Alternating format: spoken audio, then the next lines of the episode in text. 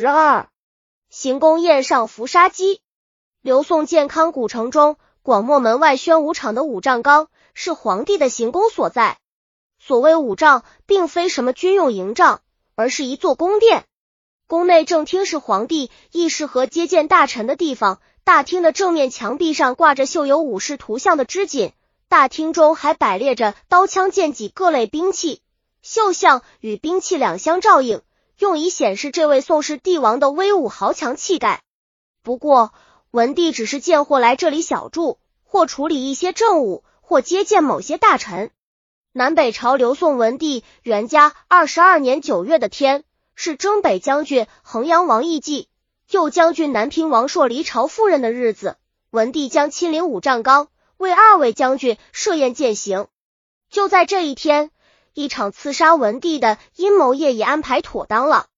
魏将军范华、散骑侍郎孔熙先、丹阳尹徐战之同车而行，他们也是前往五丈冈赴宴的。车上三人无心观赏风景，只见他们不时的附耳低语，似乎正在谋划着什么重大的事情。五丈冈内百官齐集，排列两厢。大厅门前，范华、孔熙先等站列在台阶上，准备迎候文帝。少顷，文帝在许耀带领的禁卫兵护卫下步入厅院，范晔等趋前恭迎。文帝就坐，群臣山呼万岁。许耀侍立文帝身后，礼毕，御宴开始。在宫廷乐队吹奏的乐曲声中，文帝面带微笑，首先持玉盏。向衡阳王、南平王频频领手致辞道：“二位爱卿即将离京赴任，朕特备薄酒为卿饯行，请尽饮此杯。”衡阳王、南平王高举酒杯谢恩，然后各自一饮而尽。文帝今天兴致很好，他环视全厅，邀文武百官共进此杯。此时几乎没人注意到。站在文帝身旁帐围后的许耀，轻轻叩击了几下佩刀的刀鞘，并向文帝后侧的范华递了个眼色。范晔与许耀对视后，突然神情紧张的低下了头。他似乎不敢仰视文帝，所以借助饮酒掩盖着惊慌的神色。国人一家在文帝另一侧的孔熙先、徐湛之见了，又惊慌又着急，面面相觑，不知所措。眼看宴毕席散。范晔仍无行动之意，文帝起驾回朝，文武百官也三五成群的离开了五丈冈。范晔、孔熙先、徐占之停足空荡荡的议事厅，良久无语。一场是军政便就这样无声无息的谋划，又无声无息的流产了。也许孔熙先、许湛之等有理由把这次失败归罪于范晔这个书生，但事情的败露却与范华无关。对武丈冈的阴谋，文帝并无所察觉，外界也无知晓。刘宋王朝上上下下仍一如往日的平静样和。照理，这种局面对于未遂政变的谋划者来说，当是值得庆幸的了。巧，这几个人却个个都是有贼心没贼胆的。事后两个月中，他们彼此都不敢相见，深居简出，度日如年。备受熬煎，似乎事情的结果只有一个，等待最后的审判。这一天终于到来了。两个月后，徐占之再也无法忍受神经的高度紧张，为了保全自己性命，他终于向文帝上表告发，并交出了所有的文及种种谋士的信函和约定成事后拟处死之人的名单。这一下，一直蒙在鼓里的文帝和文武大臣着实吃惊不小。文帝立即下令。将范晔、孔树先、谢宗及许耀等全部收捕下狱。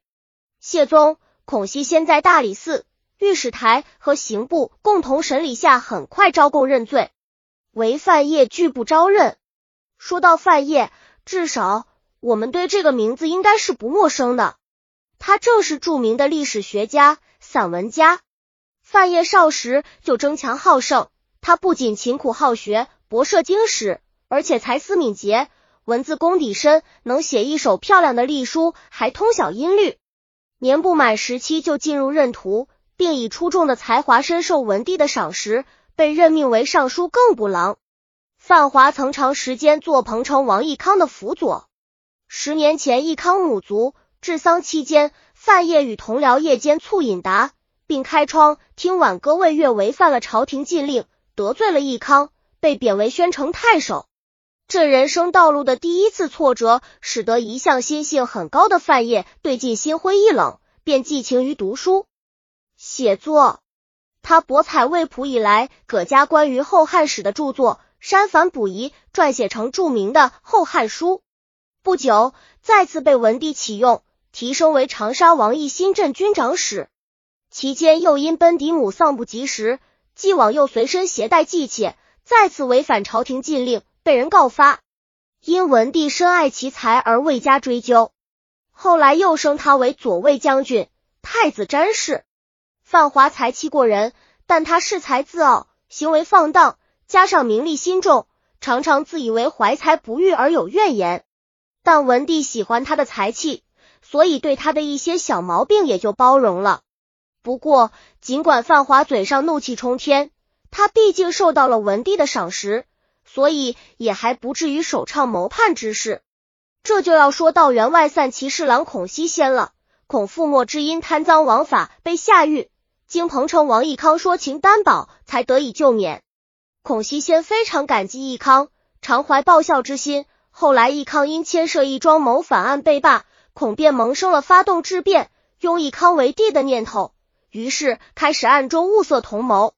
孔熙先早已注意到范晔贪图利禄，对文帝心怀不满，便有意拉拢他。先在范晔的外甥太子中舍人谢宗身上搞感情投资，然后指使谢宗为他牵线与范晔结交。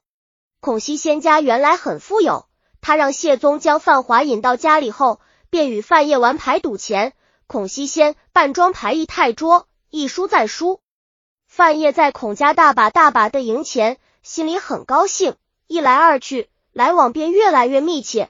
西仙本来就擅长辞令，他百般讨好范晔，三人遂成了莫逆之交。本集已经播放完了，喜欢的话记得订阅专辑，关注主播主页，更多作品在等你哦。